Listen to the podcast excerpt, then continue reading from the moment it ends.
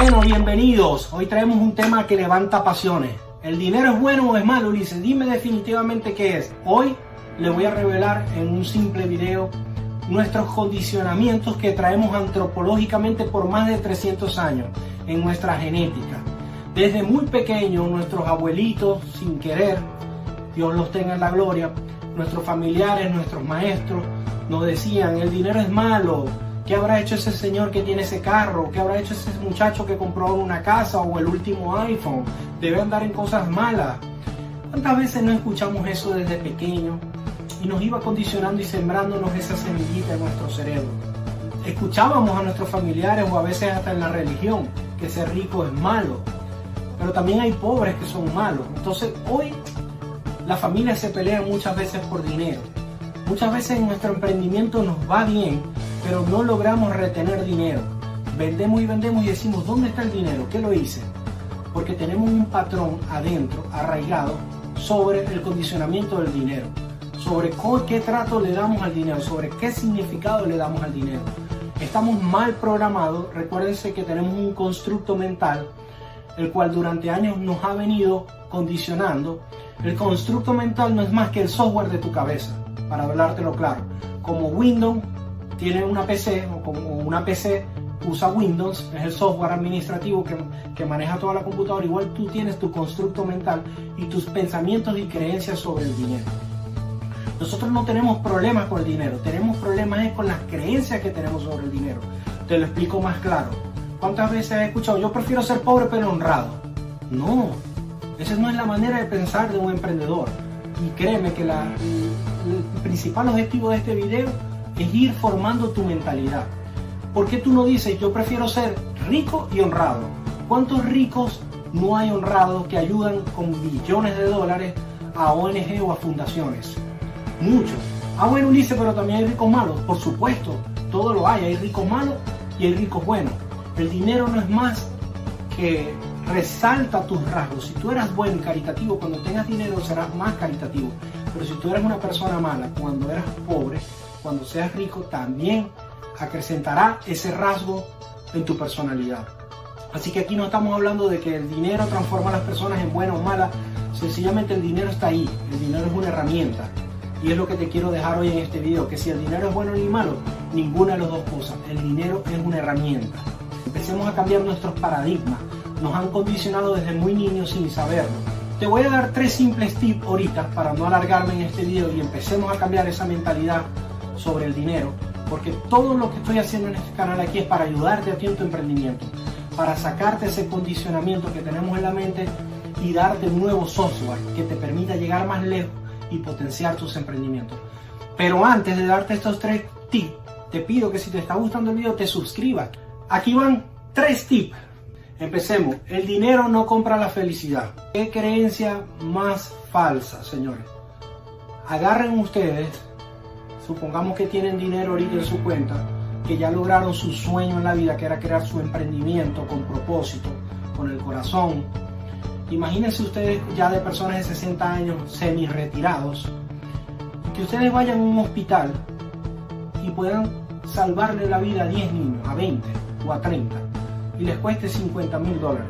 Sabemos que ese dinero quizás ahorita no lo tienen, pero cuando ya tengan mucho dinero, imagínense hacer esa obra de caridad y que después reciban una carta una llamada de los familiares llorando. Gracias José, gracias Pedro, gracias María por la donación que acabas de hacer hoy.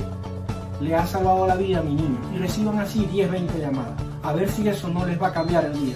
A ver si el dinero no compra la felicidad. Por supuesto que el dinero compra la felicidad o cómprale el viaje de tus sueños a tu mamá. Tu mamá sueña con que tú la lleves a París, te tomes un buen vino con ella abrazado y te quede una buena foto para el recuerdo, no para presumirla, memorias familiares.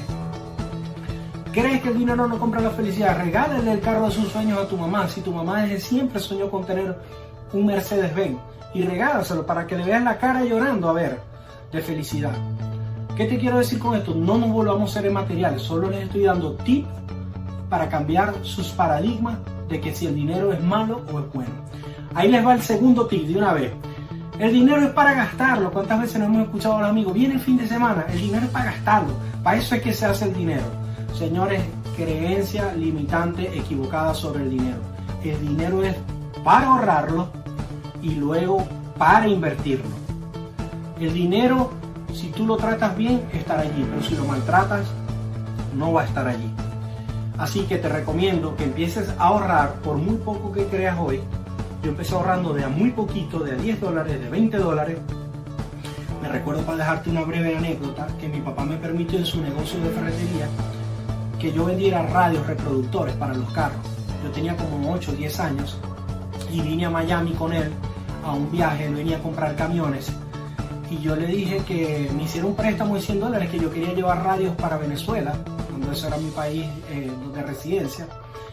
Y me llevé varios radios y él me permitió colocarlos en las vitrinas de la ferretería para empezarlos a vender. Yo los vendí, obtuve mi ganancia, le pagué y seguí.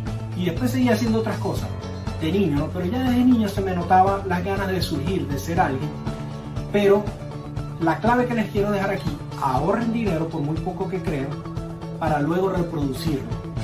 Esa es una clave muy importante. No, no, no agarremos el dinero para gastarlo, viene el fin de semana, sí, el dinero para gastarlo y te rodeas de esos amigos que lo que hacen es gastártelo.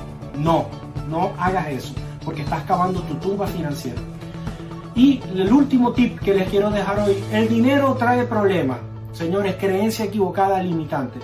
El dinero compra soluciones. Es depende como tú veas las cosas. En nuestra sociedad, por supuesto, la mayoría van a pensar es que el dinero trae problemas, separa familia. Al contrario, el dinero compra soluciones, compra medicina, compra vacunas, compra mejor estadía para tu familia. Así que hoy, sin más, les quiero dejar que el dinero es una herramienta.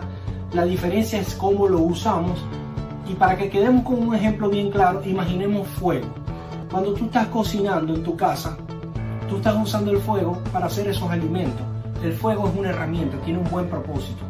Pero si tú sales, Dios no lo quiere y te proteja y encuentras tu carro que se quemó en la noche por un cortocircuito, lo que haya pasado, esperemos que nunca te pase, pero encuentras el carro quemado, ahí el fuego tuvo otro propósito, fue para una mala intención.